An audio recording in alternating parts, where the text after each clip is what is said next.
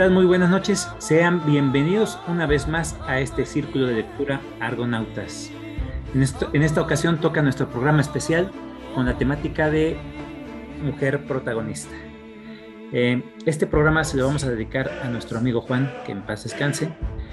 Se nos adelantó en esta ocasión, pero esperamos prontamente, Juan, reunirnos y poder platicar y comentar sobre más lecturas. Voy a saludar a mis compañeros eh, Luis, muy buenas noches. Platícanos qué nos vas a presentar. Hola, ¿qué tal, Chava? Buenas noches. Un saludo a todos los que nos están escuchando. Traigo a Federico García Lorca, el libro de Yerma. Un clasicazo. Como no podía faltar contigo, Luis. Iván, buenas noches. ¿Cómo estás? ¿Qué vas a presentarnos en esta ocasión? ¿Qué tal, Chava? Aquí puestos para, para comentar algunos libros. Eh, pues fíjate que para elegirlo no fue tan fácil. Al principio pensé que era sencillo. Hoy vamos a presentar puros libros con protagonistas mujeres. Y me gustó muchísimo un relato corto de Amparo Dávila que se llama Árboles Petrificados. Perfecto. Esa es una gran, gran escritora y exponente de las letras mexicanas. Buenas noches, Vicky. Platícanos, ¿qué nos vas a presentar? Hola, buenas noches. Pues hoy les voy a presentar eh, la dama y el, y el perrito de Anton Chekhov. Perfecto, Vicky. Es un escritor que nos gusta, que lo tenemos como de los consentidos en el círculo y qué bueno que te animes a leerlo. Perfecto. Y yo soy Salvador, su servidor. Yo en esta ocasión voy a presentar el libro de Julia retó a los dioses del español Santiago Posteguillo.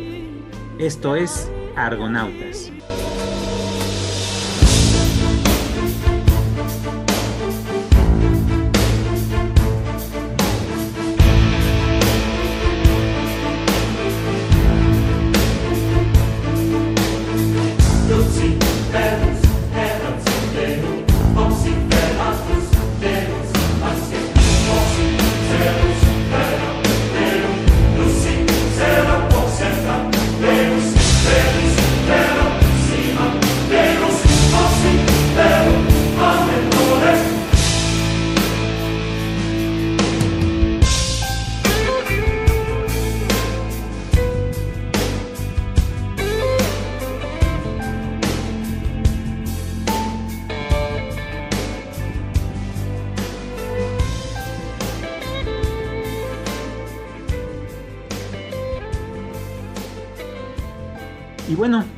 Quiero empezar la noche eh, recordando a nuestro compañero Juanito.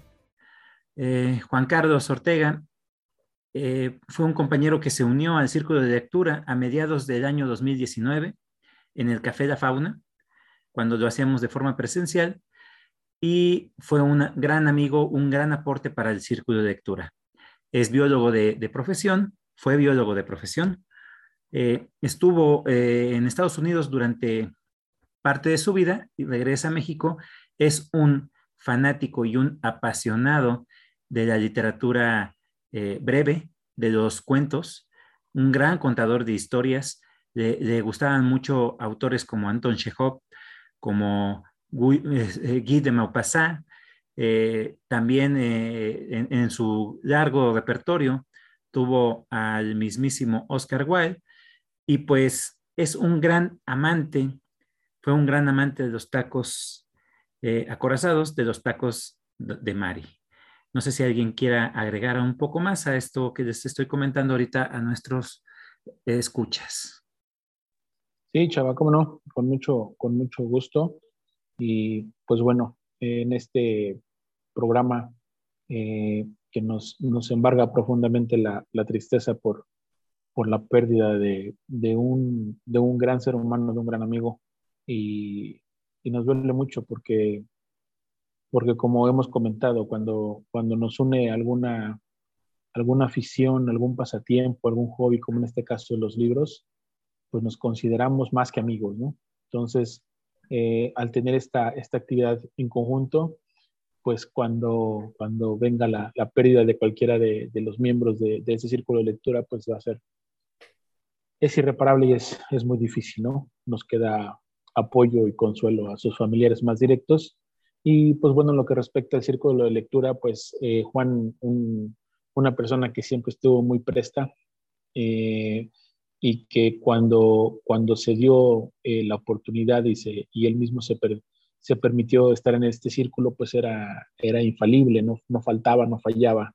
Y lo que más me gustaba de Juan era que, que siempre tenía el, el, deseo y el compromiso de, de seguir descubriendo nuevos autores y, creo que los que estamos acá el día de hoy, en algún momento le sugerimos algún, algún libro, en algún momento sugerimos alguna, algún relato y, y, él, y él siempre fue muy franco, ¿no? Siempre fue muy, muy directo con sus reseñas, me gustó, no me gustó, ese está feo, eh, no me gusta, o está muy padre, ese está muy bueno.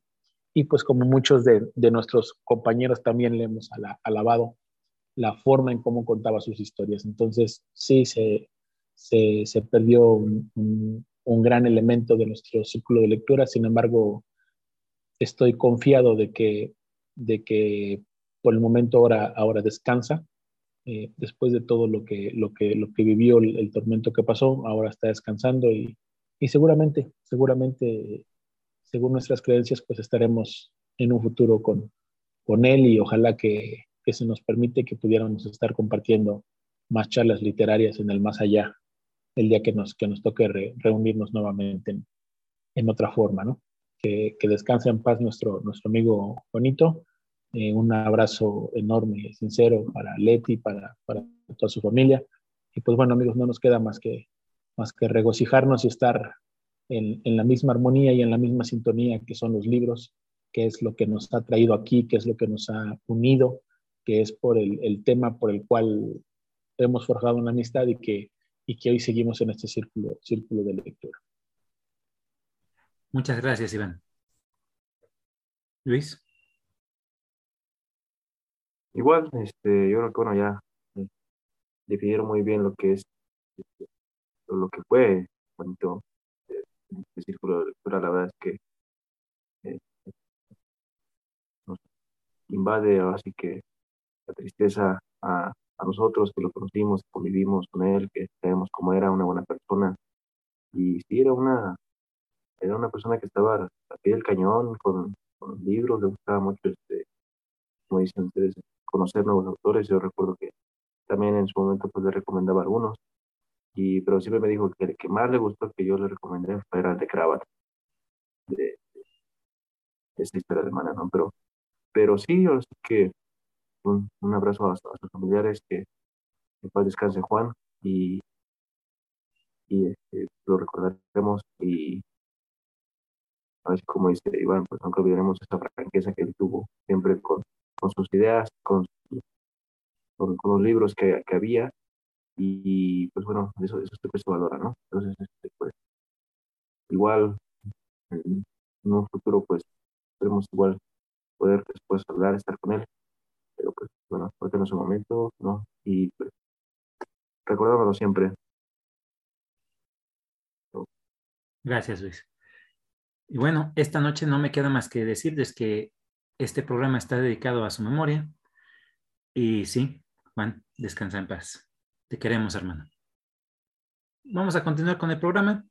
Tenemos que hacer eh, esa labor y tenemos que, que, tener en mente que esto es, es así, la vida es así y, tenemos que continuar. Y lo hacemos porque de igual forma Juan ha sido que había. Entonces, vamos a empezar esta noche mágica, esta, esta especial con una protagonista mujer, una, una lectura con protagonista mujer. Y vamos a comenzar contigo, Luis. Adelante, los micrófonos son tuyos. Gracias, Chava. Bueno, pues hoy en esta ocasión traigo a Federico García Lorca. Ya lo habíamos traído este, en presencial, con, este, ya hemos escuchado algunas de sus historias, de sus tragedias principalmente, que es muy, muy conocido. Tenemos la casa de Bernarda, Alba, de Bodas de Sangre. Y bueno, yo me animé a leer Yerma, que fue para mí un, un gran descubrimiento. Realmente no esperaba que, que esta obra me gustara. La verdad es que representa este, pues esa ese, sentir, esa pasión de, de, de, varios este, sentimientos en un personaje que Federico García Lorca pues los mete muy, muy bien en, en, Yerma. ¿Y de qué trata Yerma? Bueno, Yerma pues es, es una mujer que está casada con Juan y aparentemente ya llevan dos años de casado y no, no ha podido tener hijos.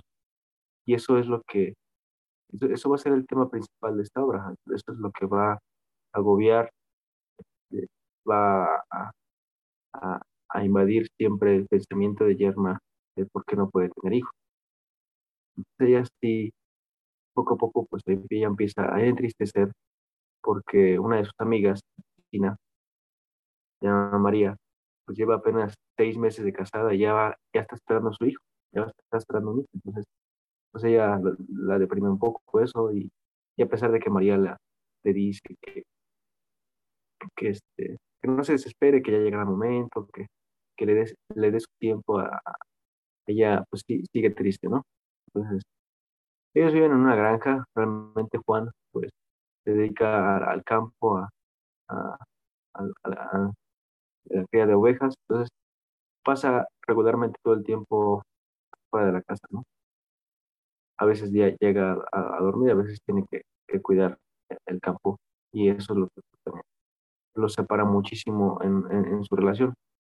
Ellos como relación este, de esposos, pues es, muy es muy distante. La verdad es que ellos no, se ve claramente que no, no hay amor. Cuando tú lees y Juan como que pues no le interesa mucho el que ella le pide un hijo o, o, que ella sería feliz con un hijo, él prácticamente como que no, no, no está este, en la misma sintonía, ¿no? Entonces es una, es una, es un escenario muy complicado para Yerma desde un inicio.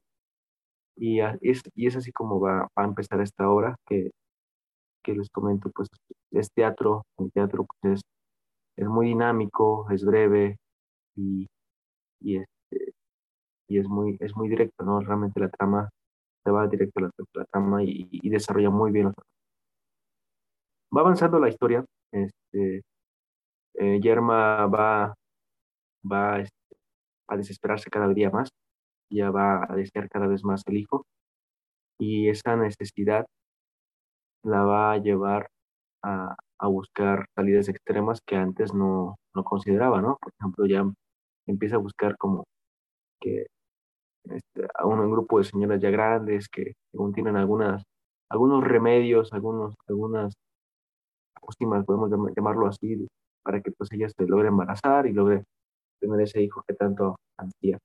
Sin embargo, pues Juan se da cuenta de que pues ella no saliendo mucho y, y, le da celos porque de repente cuando ella sale, conoce, este, tiene un ex amor que se llama Víctor, en el cual pues ella sí realmente ella sí confiesa que por la única persona que ha temblado o la ha hecho temblar ese sentimiento pues ha sido Víctor, ¿no? Y por Juan no. Pero pues él, el, Juan la empieza a regañar, no, no la deja salir, o sea, las mismas labores de, de, hogar que tenía Yerma, pues ya ni, las, ni, la deja que desempeñe, ¿no? Entonces a ver esos celos de, de Juan. Y así es como, como va la historia, ¿no? Realmente, pues sí, mete muchos personajes, mete Después va metiendo las, las hermanas de, Juan que llegan y le recriminan y piensan que ella pues tiene la culpa de que no tiene un, hijo que, o que su matrimonio va muy mal porque ella no pone este, el suficientemente empeño. O sea, realmente ella ya llega a un, a un, a un, extremo, realmente ya está desesperada, no, no sabe qué hacer. No sé, ustedes como ven, quieren que cuente el final para que se entienda un poquito más. O sea, es teatro, es es breve, no sé cómo vean ustedes. Sí, échalo, yo no tengo bronca ya. Digo, no, no lo he leído, pero de todas maneras lo voy a leer. A mí Lorca me encanta y lo voy a leer. No te preocupes. Ya, ah, está la bendición. Échalo, con todo. Entonces, el final para mí sí fue algo fuera de serie, algo que no, no, este, pues no había leído jamás. Eh, ese sentimiento de, necesidad más que nada, más que necesidad, pues un anhelo, porque ella lo, lo desea tanto, con tanta fuerza, lo va a llevar, la va a llevar a, a una desesperación tal que cuando Juan en una plática le dice que, oye, tú podrías vivir o ser feliz sin un hijo y eso tú no lo entiendes, ella se transforma en un, en un este, podemos decir, en una, en, una persona desconocida. Cuando ella escucha que, que su necesidad no es el hijo y que no le va a hacer un hijo, feliz un hijo, se abalanza sobre Juan y lo estrangula. Lo estrangula. Y es así como, como termina la, historia. Entonces sí, sí es de, pues de, analizar, e, e, es, es, una historia que pues el, el, final es de impacto, realmente, pues, porque no, no, no te lo esperas. Y por eso me gusta mucho esta obra, la la, la, la considero una muy buena obra de teatro, me gustaría verla en escena, porque sí, el final sí, es sorprendente, ¿no? Y, es, y, es, son esas cuestiones humanas que a veces uno no entiende, pero ya con, con la reflexión y, y, ya, ya más en silencio puedes encontrarle pues, una respuesta, ¿no? al porqué de esa decisión de ella, ¿no? Y pues ahí está, Yerma, eh, el Lorca. Claro, perfecto. ¿Cómo lo ves, Iván? Bueno, está bastante bueno. Luis, nada más dime que, que esto fue mera coincidencia o lo trajiste así. No, sí, sí, sí, lo traje. Lo quise traer. Lo quisiste traer. De acuerdo a la temática, pues dije, pues, o, me animo por Yerma. Y además porque el, el personaje se llama Juan. Sí. Entonces, interesante. Qué interesante y buena forma de, honrar a, nuestro amigo. Eh, muy bueno, bueno, eh, yo me imaginaba, por eso te dije, di el final, no, no me imaginaba obviamente que, que estaba lanzara sobre Juan y lo estrangulara, ¿no? Me, me, me, me, imaginaba que el final es, es bueno, es, sé que es tragedia, dije algo va a pasar.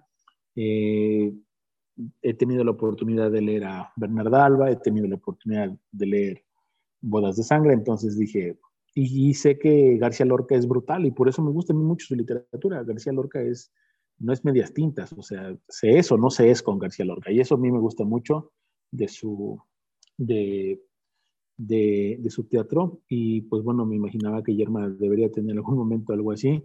Eh, pensé que la que muriera ella, pero, pero bueno, interesante y seguro, seguro que le voy a dar la, la lectura porque a pesar de que, de que por más que los contemos, a mí me ha pasado que a veces he, platicado el de, el de Bernarda Alba, ¿no? Y, por más que le quiero poner ese, ese final así como entusiasta y, y siempre les digo, pero no es lo mismo que tú lo leas o es cuando hablamos de Dipo Rey, ¿no? Y dices, bueno, al final tienes que leerlo tú, o sea, el lector lo tiene que sorprender porque aunque te sepas el final, aunque sepas de qué trata, no, cuando lees las, las escenas trágicas, es cuando te deja realmente la emoción o, o, el sentimiento. Y pues nada, pues agradecerte los que trajiste a, a, a, un gran libro, porque pues así lo, lo, lo dicen la, la, gente que lo ha leído, y que pues yo tengo que estar cada vez más cerca de, ese libro para darle una, una sacrosanta lectura. Gracias. Como Dios manda. Eh, yo nada más para cerrar, eh, sí, considero a, Lorca de los importantes en la, literatura española, eh, sobre todo en el teatro como dramaturgo, y eh, es considerado también uno de los grandes poetas. Y esta obra en particular que habla sobre el amor desde la perspectiva, la perspectiva de, pareja y de la infertilidad, es, muy bien abordada por, por Lorca. Todo, toda la temática, cómo va avanzándola, cómo va presentándote las, obras, las puestas en escena, me parece muy, muy buena. De hecho, yo tuve la oportunidad en el Distrito Federal, cuando estuve estudiando allá, de ver la obra y me pareció una cosa fuera de serie. Eh, eh, agradezco mucho tu aportación, Luis, que hayas traído a Lorca en este especial y, qué mejor con, con Yerma en esta especial de temática con personaje eh, principal de mujer. Muchas gracias, Luis. Continuamos esta noche mágica y el siguiente es Iván. Adelante, Iván, deslúmbranos con este relato. Me parece perfectísimo. Bueno, eh, Amparo Dávila es una, mujer que ya le hemos presentado en, varias ocasiones en este círculo de lectura y pues la verdad es que para mí era, era, era una, una, mujer, una mujer desconocida hace un par de años que, que Chava la, la presentó, no más, ¿verdad? un poquito más cuando estábamos en el, en el presencial. Se me olvida que pasamos por una pandemia y ahí me robaron dos años de mi vida. Pero bueno, fue, fue un poco más, como unos cuatro años, yo creo. Y, recuerdo perfectamente cuando, cuando Chava llevó este, este libro que era el tema de El huésped, porque es en, la edición que yo lo tengo. Y además que él presentó el, el, el, cuento del huésped, nos platicó un poquito de lo que era Amparo Dávila, la gran mujer que es escritora y para mí era desconocida, te digo, pero eh, pues no hay más que ponerse a leer, leerla, investigarla, y entonces te vas dando cuenta que efectivamente, efectivamente, era una gran escritora. Eh, no, no quise comentar el, el, primer cuento porque también ya lo hemos platicado, el de huésped, aunque también los, los, personajes ahí, los principales son mujeres, pero pues ya lo ha platicado Chava y también lo ha platicado David. Pero yo me encontré con una joya, y lo voy a decir así, con letras grandes y mayúsculas, es una joya el relato de árboles petrificados. Quien nos está escuchando y no ha tenido la oportunidad de conocer a Amparo Dávila o de leer sus relatos, este está excelentísimo. ¿Qué le encuentro a árboles petrificados que no tengan sus demás cuentos de los otros cuatro que he leído? Pues que este simple y sencillamente tiene una prosa poética, tiene una gran carga poética este relato y que en el principio y al final prácticamente te hace como, son como dos, dos paréntesis, como dos corchetes que te tiene toda la historia ahí y que no te das cuenta. Son de esos, son de esos este, relatos que, que te hacen regresar y, decir, caray, no sé si le entendí bien o, no, o, fue mi imaginación. Y la verdad es que ahí estaba, pero eh, difícilmente le damos como, empezamos una lectura con una, con una intención tan fuerte. Lo que escribe Amparo Dávila normalmente son ambientes lúgubres, son ambientes oscuros, son ambientes, yo los, yo los percibo así como ambientes húmedos, como ambientes eh, misteriosos, eh, no sé, tiene, tiene una forma tan, tan, tan extraordinaria de, de esta mujer que, que, te hace sentir esos, esos relatos. El tema de los árboles petrificados, eh, el personaje principal que obviamente es, es, mujer y que no, dice, que no dice su nombre, pero pero quiero comentarte, quiero decirte cómo, cómo comienza simplemente las primeras líneas para que te des una idea. Y, precisamente esto, no, no quiero parafrasearlo, quiero, quiero que lo escuchen tal cual para que vean qué bonito escribe. Es de noche, estoy acostada y sola. Todo pesa sobre mí como un aire muerto. Las cuatro paredes me caen encima como el silencio y la soledad que me aprisionan. Llueve, Escucho la lluvia cayendo lenta y los automóviles que pasan veloces. El silbato de un vigilante suena como un grito agónico. Pasa el último camión de medianoche. Medianoche. También entonces será la medianoche. Reposamos. La respiración se ha ido calmando y es cada vez más leve. Así comienza y después empieza a hablar y hacer referencia a un hombre, a una pareja. Y pues habla de, de, de una manera muy bonita, muy poética, de todo lo que han compartido juntos, lo que vivieron juntos, de las formas en que se miran, del tiempo que han estado, habla de, las formas de sus cuerpos, habla de los ambientes que han experimentado los dos en esa, en esa carga emocional, en ese enamoramiento. Y entonces te lleva, son como, no sé, ser como unas cinco o seis páginas de, de prosa poética, pero pero también trabajada, también en, ningún momento baja el ritmo, en ningún momento se convierte en algo vulgar, en ningún momento deja de ser poético para hacerse completamente una, una narrativa. Eh, en fin, es, es, es, mucho lo que tiene, porque yo digo que tiene mucho trabajo, yo digo que tiene mucho valor el escribir algo así. Cuando te das cuenta y entonces empiezas a leer, dices, pues no sé si, si, si, es, si es un enamoramiento, si es un enamoramiento pasional, no sabes si es una, una historia de dos personas que han vivido muchísimo tiempo juntos, no sabes exactamente a qué, a qué se refiere el, el relato, ¿no? Pero cuando, cuando pasamos a la, a la última parte del, del, relato, ahí es donde viene el, el, el, el final importante. ¿Y, ¿Y a qué voy? Vivimos una noche siempre nuestra. Me afianzo a tus manos y a tus ojos. Es tan claro el silencio que nuestra sangre se escucha. El alumbrado de las calles ha palidecido. Ni un alma transita por ninguna parte. Los árboles que nos rodean están petrificados. Tal vez ya estamos muertos. Tal vez estamos más allá de nuestro cuerpo.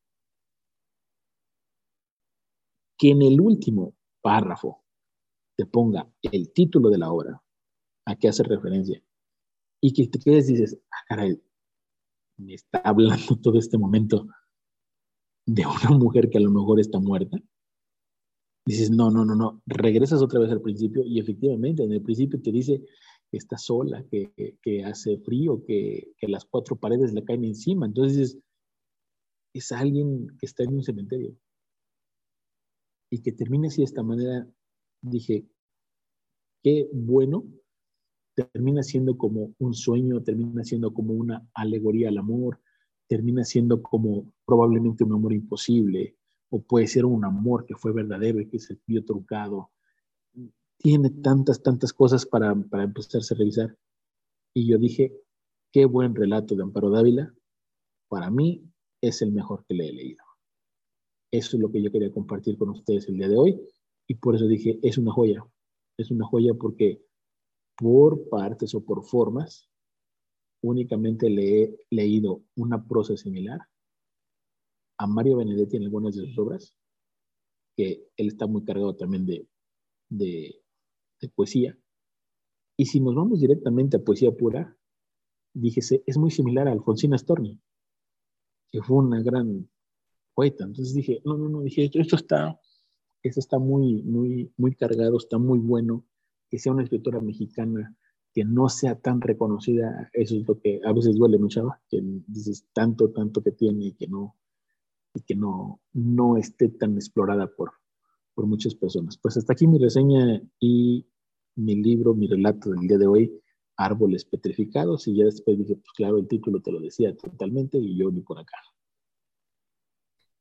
Perfecto, Iván. ¿Cómo lo viste, Luisito? Bueno, la verdad es que me gustó.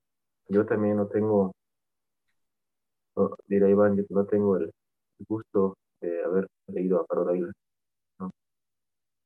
y, me hizo bueno, me hizo buen relato, la verdad es que como, lo lleva, eh, la ambientación, pues sí, el, el, lo que le da, yo creo que más valor es el, trabajo de hacerlo una narrativa poética y, la verdad es que me gusta.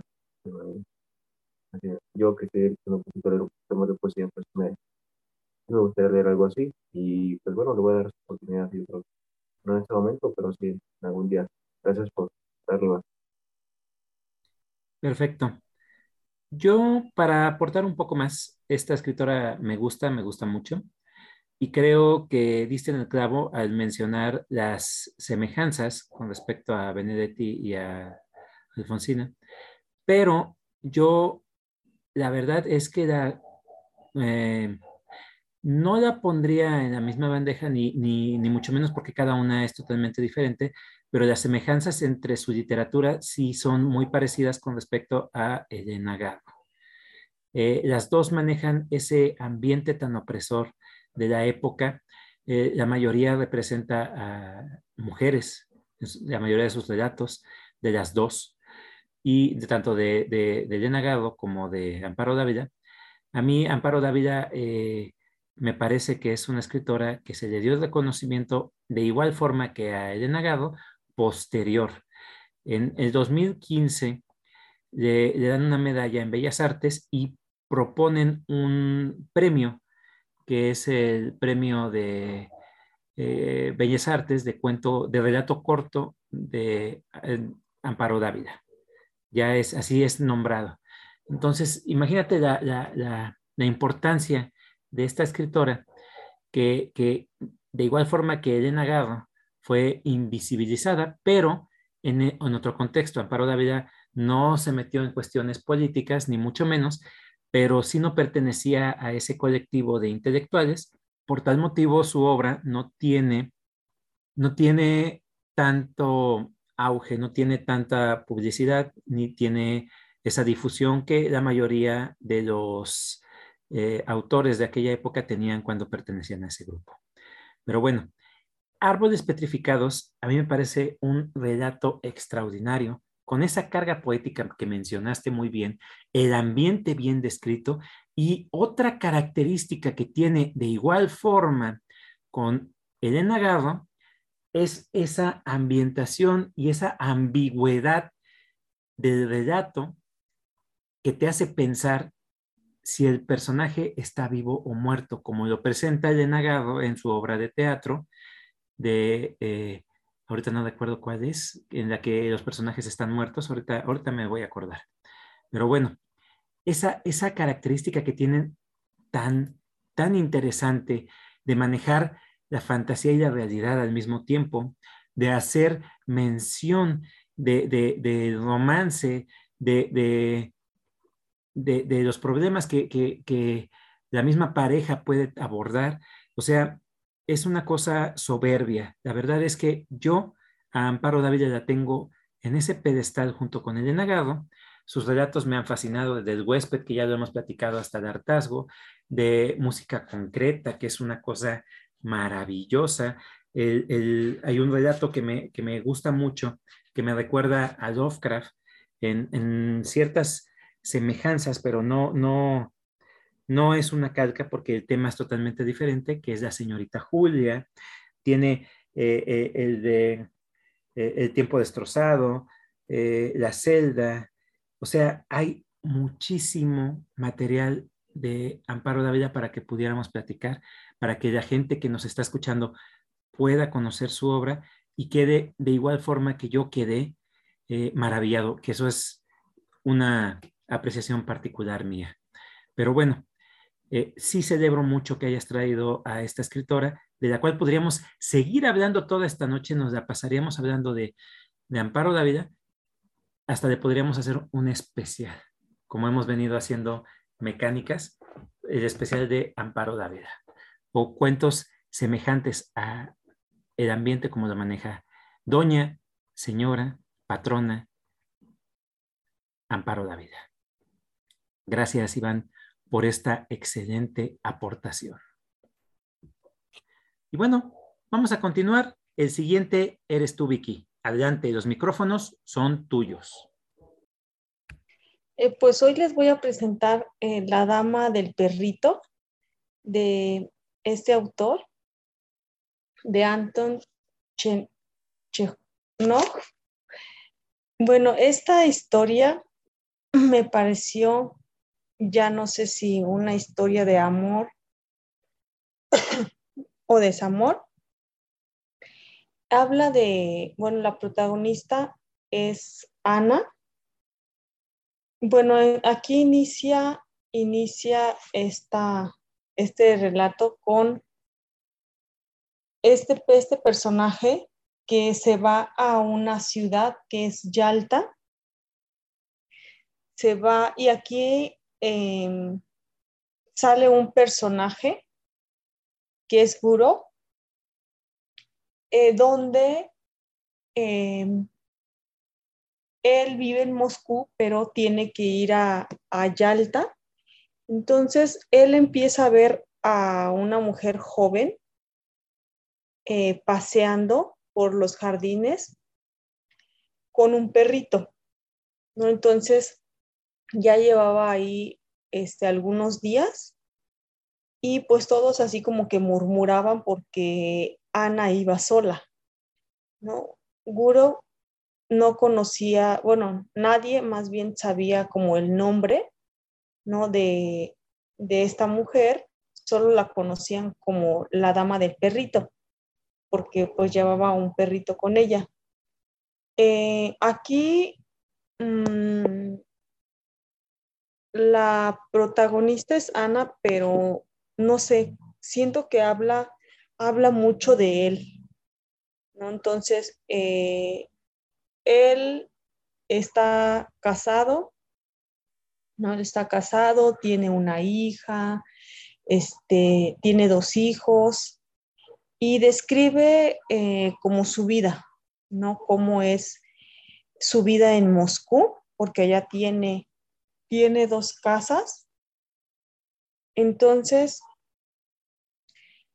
eh, pues él ahora sí que este, siempre se la vive así como, como engañando a la esposa, ¿no? Porque así como que la esposa, él, él menciona ahí en los, en los párrafos que pues como que siempre anda, anda enojada, ¿no? Entonces, que en realidad pues no la quiere y nada más como que está por ella, está con ella por estar y así.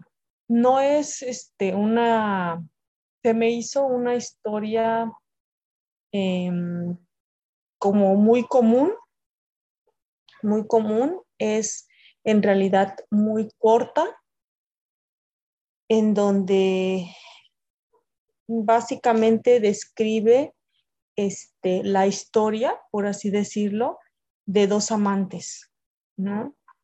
Donde eh, Gurov em, empieza a entablar una conversación con Ana en un restaurante y a partir de ahí inician como, como se podría llamar una amistad, ¿no? donde, bueno, él, él eh, continúa yendo a ese restaurante porque la quiere, como que la quiere encontrar porque él, él ahora sí que es este, todo un Casanova, ¿no? Se la pasa este, conquistando a las mujeres, ¿no? Y también habla mucho de, de que hacía como comentarios, así que pues eh, las mujeres eran inferiores y cuestiones así, ¿no? Porque él se la pasaba como enamorando como a muchas mujeres y así como que se aburría de ellas y las dejaba, ¿no? Este, con Ana era una mujer joven, eh, describía que él tenía eh, un poquito menos de 40 y que casi le doblaba, le doblaba él la edad a Ana. Entonces ella tiene que regresar eh, con, con el esposo y pues él también regresa a, a, su ciudad, que es Moscú, donde tenía sus casas con, con la esposa, a su vida. Y bueno, dice, pues la voy a olvidar como en un mes. Pues resulta que pues sigue, sigue este, pensando en ella. En, bueno, la cuestión es que no puede vivir sin ella. Y aquí él otra vez le miente a su esposa y le dice, ¿sabes qué? Tengo que ir este, a arreglar unas cuestiones en San Petersburgo y fue a buscar a Ana fue a buscar a Ana. Y pues los animo a, que lo lean. A mí como que me, el final, ay no, me resultó algo, o sea, no lo esperaba. No, o sea, no lo esperaba porque me dejó como como, se puede decir, como a la imaginación el, el final, ¿no? A mi elección, se podría decir. Y no sé, como que a veces no me agradan mucho sus finales. no sé, ¿no? Pero este, pero sí, es muy corto y pues sí los invito a, a que lo lean. Gracias. Perfecto, Vicky. ¿Cómo lo vieron, muchachos? Iván. Pues muy bueno, muy bueno. Yo ya he tenido la oportunidad de leer este este cuento, dice, dice Vicky, o bueno, este relato, dice Vicky es corto, pero bueno, si lo, si lo comparamos con todos los demás cuentos de Chekhov, creo que es de los más largos que tiene este escritor. Pero la, dama y el perrito tiene una, tiene una, una similitud que en alguna ocasión lo, lo comenté ya hace, hace bastante tiempo que, que habíamos comentado este, este relato en, el círculo de lectura presencial. la dama del perrito es una, una fugacidad del amor. Eso es lo que representa el, relato. O sea, eh, la forma, a mí me, gusta mucho la forma de enamoramiento de, los dos, de Ana y de Uro. Me gusta mucho que los dos tienen, se reconocen en una ciudad que no es la suya y que cada uno tiene que regresar a su cotidianidad y cada uno con su pareja, pero el amor que han tenido pues es como quedaron flechados y, y, además eh, una de las cosas que yo resalto muchísimo es, no sé, esta caballerosidad y esta forma que tienen muchos personajes de, de, la literatura rusa, por ejemplo, en este caso cuando, cuando cometen el adulterio, ¿no? Ana está muy arrepentida, me acuerdo perfectamente que ella no, pues después de tener su primer encuentro pasional, pues se queda así como que no manches, ¿no? Como que siente que el mundo se le viene encima, ha traicionado a su esposo, eh, tiene familia, y lo primero que piensa, pues dice, este cuate pues nada más me ha usado y, me va a mandar por allá, ¿no? Y él en cambio, como todo un caballero, pues le acerca y ella está llorando y le dice que no se preocupe, que, que, que esto no, no es normal, pero, pero pues que no pasa nada, o sea, que el mundo no se va a acabar y que por él no va no vas a verlo alguien más. Y entonces como, como que le da esta confianza y que yo dije, está bueno, está bueno la forma en cómo, en cómo lo escribe Anton. Y, y, después, ¿no? Cuando, cuando, comenta Vicky que cuando cada uno se va a su ciudad y después se la vuelve a buscar, eh, muy interesante. Sí, cuando, el final es, eh, es, es, raro porque es un final distinto, es un final diferente, pero me acuerdo que en aquella vez también lo, lo, lo comenté y, y, quisiera hacer el comentario nuevamente. La Dama del Perrito es una versión muy corta, pero muy similar a Ana Karenina. Ana Karenina es una obra de muchísimas páginas donde hay un adulterio de por parte de la mujer. La Dama del Perrito lo es, pero en 20 páginas. Entonces, las dos obras son excelentes, son muy buenas. Obviamente, tomando sus distancias, que una es una novela y otra es un relato corto, pero digo, con qué maestría estos titanes de la literatura, o sea, uno te hace una historia completamente gigantesca como lo puede ser Ana Karenina, y el otro te lo puede ser tan breve, pero al mismo tiempo es, es, una, es una parte muy similar, ¿no? Es, un, es un relato muy similar que lo puedes ver en, en 500 hojas o en, o en 20 hojas.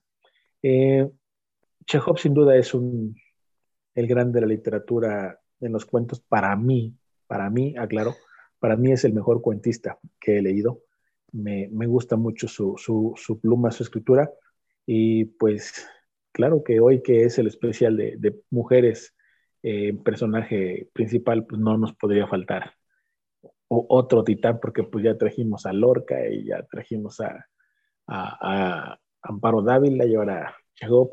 Qué padre, qué buen programa y muy buenos relatos todos. Gracias. Perfecto, Iván. Luis. Bien, también celebro este, muy, muy a Vicky que has traído Chekhov, qué bueno que aquí este. Ahora sí que son de, esas sorpresas porque yo no me imaginaba que, que este, ese cuento este, pues, está tan bueno. Yo, y a todos les gusta, yo, yo sinceramente yo no lo he leído. Yo he leído otros cuentos, o sea, más, más, más de joven, pero ese cuento ya, ya lo había traído Iván y la trama siempre me, o sea, es una trama muy buena, o sea, que, a mí también me atrae este, este, este estilo. Eh, pues obviamente es muy ruso y, y, me, y, me, y vaya que sí, ya, ya quiero seguir avanzando para ya algún día leerlo y, y disfrutarlo así como ustedes también nos, nos lo recomendaron. Perfecto, Luis. Sí, yo ya nada más para, para cerrar eh, la participación de Vicky. Yo de igual forma que Iván lo comentó, considero que Chekhov es el padre del cuento moderno. Eh, tiene una maestría para el relato, para la, narrativa breve. Eh, y de igual forma lo comentamos en aquella ocasión, eh, esa, esa, comparación que hiciste con respecto a Ana Karenina, que, que, interesante es eh, ver cómo León Tolstoy te presenta toda una historia y es, es una cosa muy, muy hermosa. Y cómo Chekhov en esa cantidad limitada de páginas te presenta una historia tan, tan semejante, ¿no? Eh, es publicada en 1899 y pues el tema para nosotros puede ser muy cotidiano y muy común, pero en aquella época pues era un tabú completamente. Eh, a mí me gusta mucho el juego que hace eh, Chekhov, como al personaje, a este cuate, bien lo comentaste Vicky, ve a las mujeres como inferiores y termina el cuate completamente enamorado. Eso, eso me, me parece muy interesante es tan, tan eh, representativo este relato que hay muchas estatuas de la dama y el perrito y el cuate esté atrás persiguiéndola. Eh, la puedes encontrar en Rusia, las puedes encontrar en, en, varias partes en donde hacen referencia a la literatura universal. ¿Querías comentar algo, Vicky? Eh, sí, sí, y fíjate que, que siento también que es muy poco donde esta parte donde la mujer es como infiel, ¿no? Es más como, como lo comentaba en el relato, que, que los hombres como que hagan eso en los libros que he leído, que las mujeres, o sea, que se mencione más como el adulterio de las mujeres. Claro. Bien, bien, bien. Perfecto, Vicky. Eh, es una gran aportación la que acabas de hacer. Chekhov, de igual forma que Lorca y que Dávila, no tenía que faltar en este especial de literatura con personaje femenino como principal. Muchas gracias por esta aportación, Vicky. El siguiente en la lista soy yo.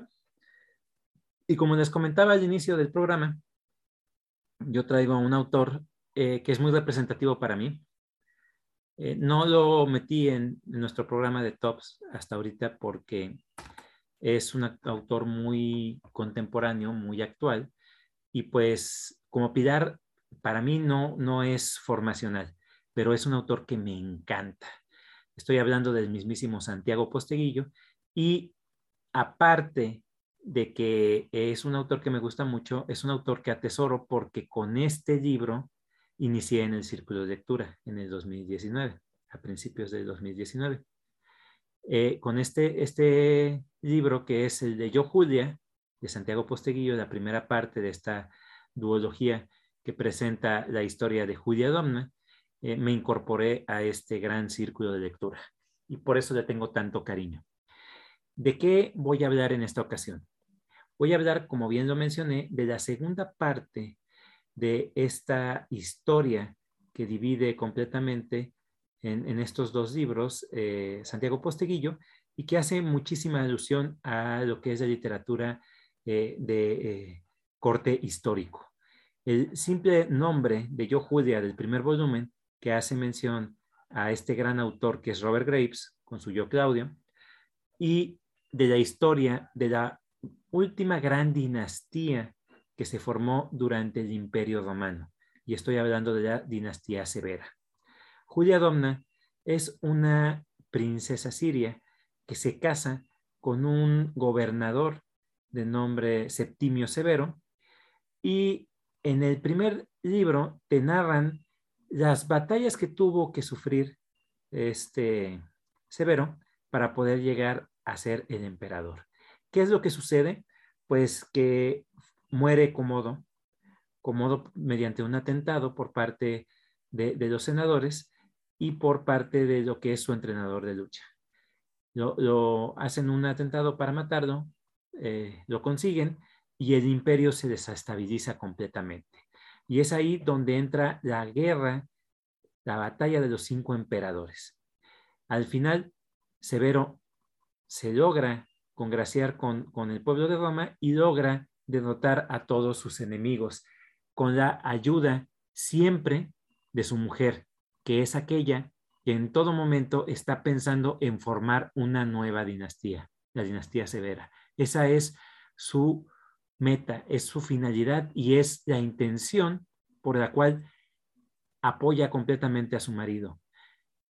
En esta segunda obra, que es Julia retó a los dioses, Santiago Posteguillo se sale de su zona de confort y me presenta un relato tanto histórico como fantasioso.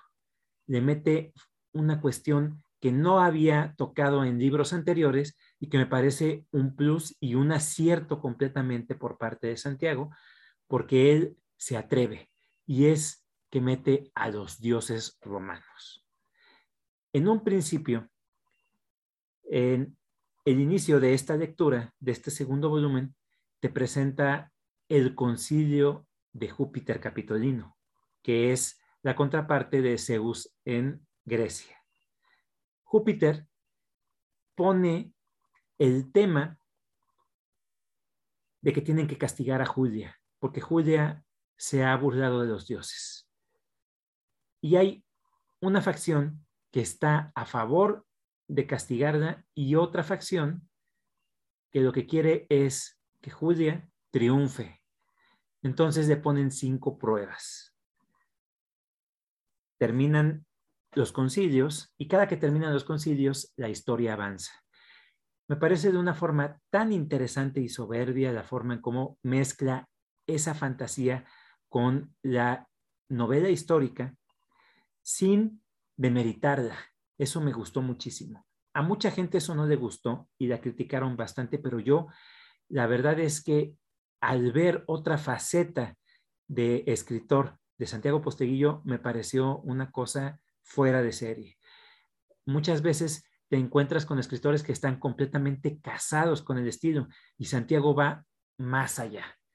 Independientemente de que nos muestra esta historia desde un corte histórico, desde un corte bien documentado, te mete estas situaciones del concilio y aparte eh, la forma en cómo él narra los diferentes escenarios, desde las batallas, los conflictos entre los personajes, me parece de una cosa muy, muy bien lograda. En esta historia, no nada más vas a ver lo que son las clásicas carnicerías de las batallas fratricidas entre, entre varios pueblos, sino que también te presenta Santiago otro de los grandes problemas que tiene que enfrentar la dinastía severa y es una epidemia. Eh, el personaje que narra parte de la historia es el mismísimo Galeno, este médico tan, tan icónico y tan representativo que pues a los médicos les llaman de esa forma. Y Galeno tiene que intentar salvar a la mayor cantidad de personas del ejército de Severo de esta epidemia. Eh, continúa con la historia y hay una parte en la que el imperio vuelve a desestabilizarse. ¿Por qué? Porque fallece Septimio Severo y deja dos herederos.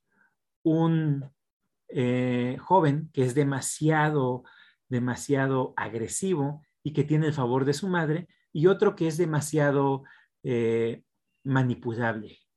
Entonces, en, esa parte en la cual los dos hermanos llegan a confrontarse, Santiago muestra una verdadera maestría con respecto a lo que es la narrativa. La escena tal cual, que no les voy a platicar de qué trata, la narra desde una perspectiva que tú bien clara la ves, como si fuera una escena de una película o una escena de una serie o una escena de un cómic. Es una cosa soberbia.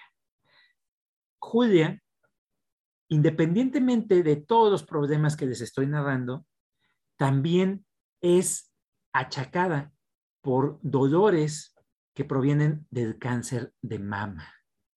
Tiene cáncer. La emperatriz tiene cáncer y tiene que lidiar con todo ello para poder salvar a su familia de las conjuras, de su propia familia y de los demás eh, pueblos que están en contra de la mismísima Roma. al igual que los benditos senadores que siempre van a ser parte fundamental de la historia de Roma. Todo eso lo presenta Santiago en estos libros, en este libro en particular, que es de, de Julia, Reto a los Dioses, y pues eso es lo que yo les quise compartir en esta ocasión. No sé si alguien quiera comentar con respecto a lo que les acabo yo de compartir. Bien, chava, se ve que te gusta muchísimo la, historia de Roma, la verdad es que sí, te, adentra, te adentra uno con, ahora sí con, con estas historias de Posteguillo. Yo realmente a Posteguillo también, diré Iván, este, todavía no me he animado a leerlo, por, pero veo el tamaño y me espanta, ¿no? Pero no, son esas historias que, como dices tú, te gustan tanto, o, a nosotros que nos gusta por la historia, o una novela histórica, pues realmente sabemos que esos libros se van muy rápido. muy rápido. Bien, la verdad es que me, me, gusta, me gusta la trama, me gusta la época en la que se está desarrollando. Ya vemos una Roma pues, que ya va, ya va declive, ya va completamente en esta crisis, pero bien, bien, bien. Ahora, ahora, ahora cuando, me anime a leer el ahí te voy a decir por dónde, por dónde le empiezo, ¿no? Porque sí, sé que tiene varios trilogías o varios libros y no quisiera ahí como que enredarme. Pero bueno, un libro, chaval. Claro. Fíjate que eh, diste en el, clavo con respecto a cómo leer a Posteguillo y creo que eh, varios hemos empezado de esa forma. Eh, hay una trilogía que tiene que ver con la historia de los mismos libros, la historia de la, literatura en general. Empieza con La noche en que Frankenstein le lleva el Quijote, continúa con Sangre de los libros y el último es el noveno círculo del infierno. Es una trilogía súper amena y que a nosotros los amantes de la literatura y de, los libros nos va a dar un plus mayor. Yo empecé con Santiago Posteguillo, con la trilogía original, con la primera trilogía que es la de Escipión, Publio Cornelio Escipión, el africano, aquel que detuvo en su avance a uno de los grandes generales de la historia, que es el mismísimo Aníbal, y que eh, sentó las bases para que la república se extendiera más allá de la concepción que tenía en ese momento Roma. La siguiente trilogía, que es la del mismísimo Escipión, que es aquel emperador que hizo que Roma tuviera su máxima expansión con las conquistas que nunca se atrevieron porque ya habían eh, intentado anteriormente y habían fracasado. Varios, como el mismísimo, este, ¿cómo se llama este cuate? Que fue el, el, mecenas de Julio César. Ya me acordaré su nombre en alguna ocasión. Pero bueno, eh, esa, esa trilogía me pareció ya con un escritor más maduro, un Santiago con dominio de la narrativa y es soberbia. Y sí, sus libros son pequeños exponentes de casi mil páginas. Entonces, estamos hablando de bastante material y de bastante información que él recabó a través de esta historia. Su último proyecto, que es un proyecto súper ambicioso que yo no había pensado con respecto a la eh, literatura de novela histórica, que solo la puedo eh, imaginar como lo fue Los Reyes Malditos, que es una saga completa, pero que cada una es diferente. Y en esta ocasión, eh, Santiago Posteguillo nos presenta en este proyecto tan ambicioso la historia del más grande de los romanos, que es el mismísimo Julio César, empezando con un una serie de libros de seis volúmenes. Esa es la última, la última historia que va a presentar Posteguillo en seis benditos volúmenes. ¿Alguien más quiere comentar con respecto a este autor que les acabo de compartir? Vicky.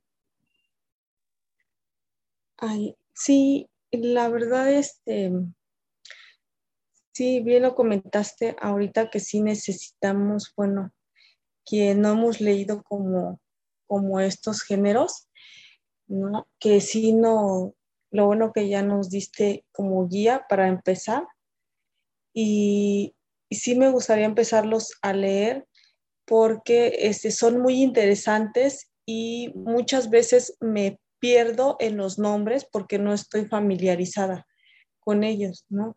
Pero sí está muy interesante y muchas gracias, Chava. Perfecto, Vicky. Fíjate, este libro de la segunda trilogía de Cipión, el primero que se llama Los asesinos del emperador, se lo sugerí a nuestro queridísimo amigo Juan. Él lo estaba leyendo y le estaba gustando bastante. Entonces, sí puede ser que sea una muy buena lectura para quienes quieran incursionar en la literatura de corte histórico. Iván. Pues interesante, interesante porque para mí lo, la literatura que tiene que ver con los romanos para mí es un abismo, ¿eh?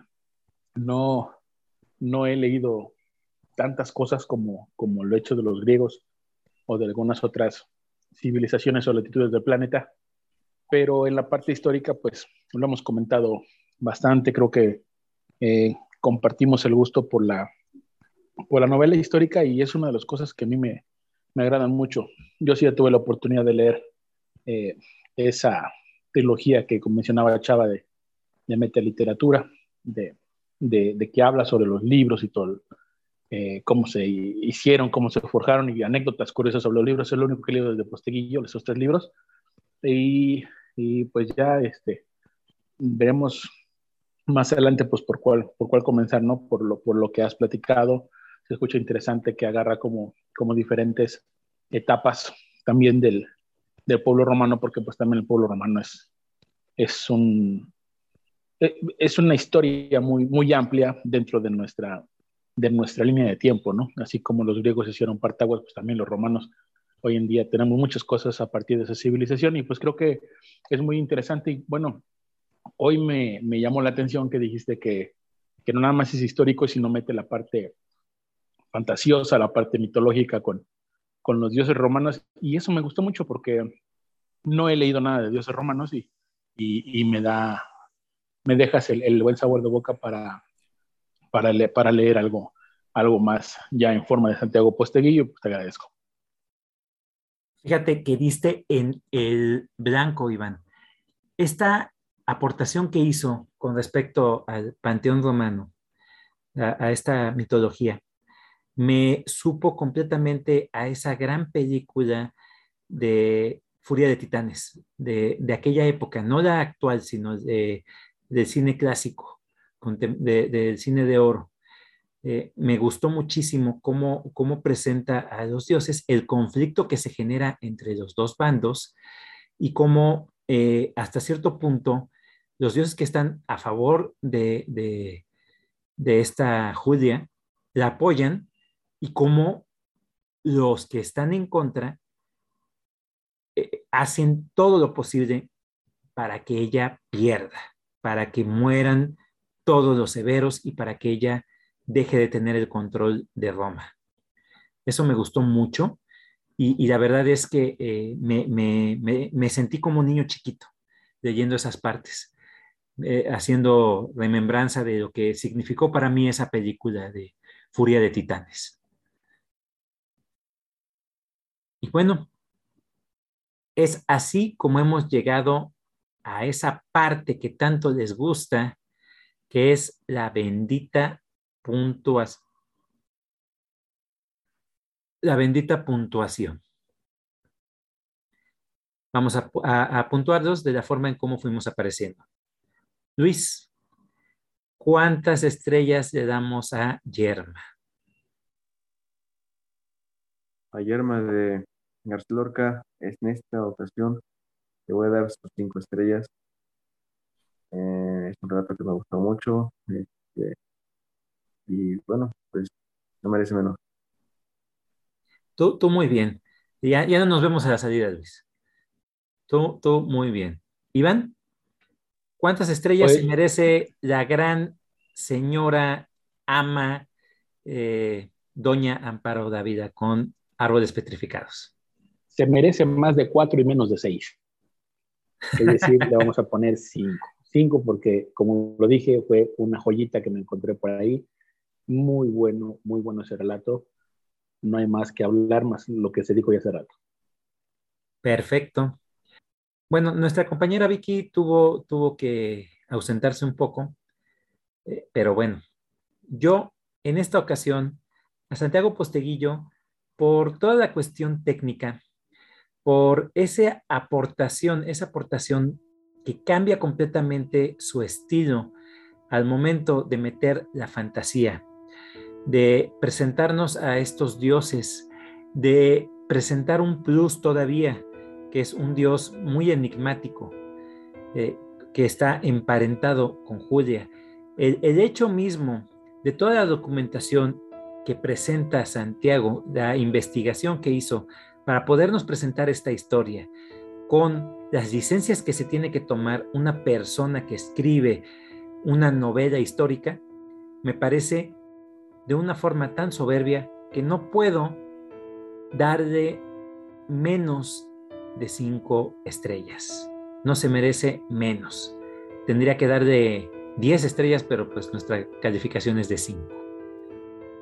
Vicky, ¿cuántas estrellas le ponemos a la dama del perrito de Anton Chekhov? Esta ocasión le voy a dar cuatro estrellitas. Tómala, casi, casi hicimos un programa perfecto. Estuvimos a una estrellita. No, no, muy bien, se vale, se vale, es, es, es lo más este, normal y que tiene que entenderse que no somos críticos literarios y lo hacemos porque nos gusta. La lectura es un gusto para nosotros y no tenemos el mismo criterio, los mismos gustos y por eso hay discrepancias en ocasiones. Y eso es muy enriquecedor para todos. Gracias, Vicky. Y bueno, es así como hemos llegado al final. Les recuerdo que tenemos redes sociales en las cuales pueden escuchar desde el primer programa de la primera temporada hasta el último de la tercera temporada. Estamos en Facebook como Círculo de Lectura Argonautas. Ahí nos encuentran y nos pueden escribir con toda confianza.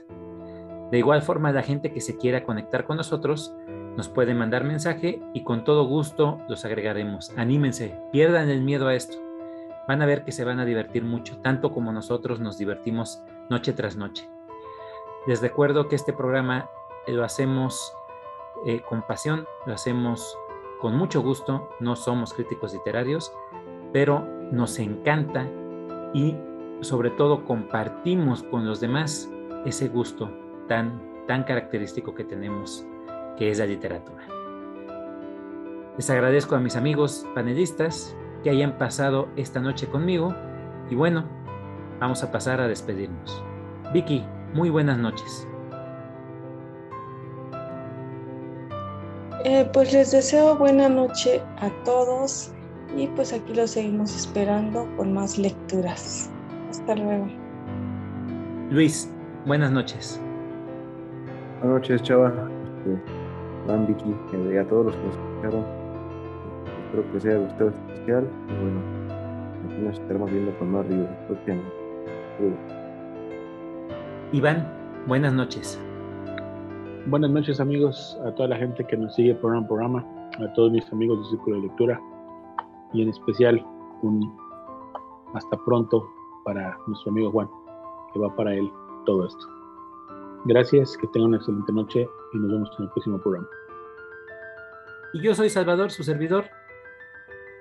Espero que hayan disfrutado este momento con nosotros como nosotros lo hicimos. Me voy muy contento porque este programa especial de Mujer Protagonista fue muy interesante, muy retroalimentante para mí y lo dedicamos con todo corazón para nuestro buen amigo Juan. No me queda más que decirles gracias totales nos vemos en un próximo episodio.